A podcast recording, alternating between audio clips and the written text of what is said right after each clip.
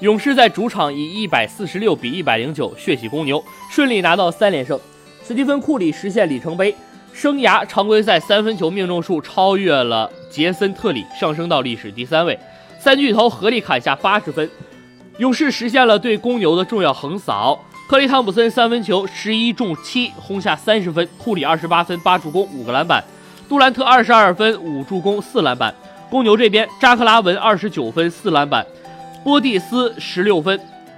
汤普森近期逐渐找回了三分球手感，今年他投出了百分之六十三点六的三分球命中率。开场前，他的三分三连击帮助勇士奠定了比赛基调。之后，他无论是三分球还是中距离的负角度强投都很准。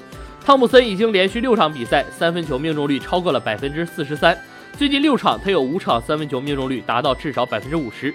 照这个节奏，汤普森的赛季三分球命中率有望拉回到四成。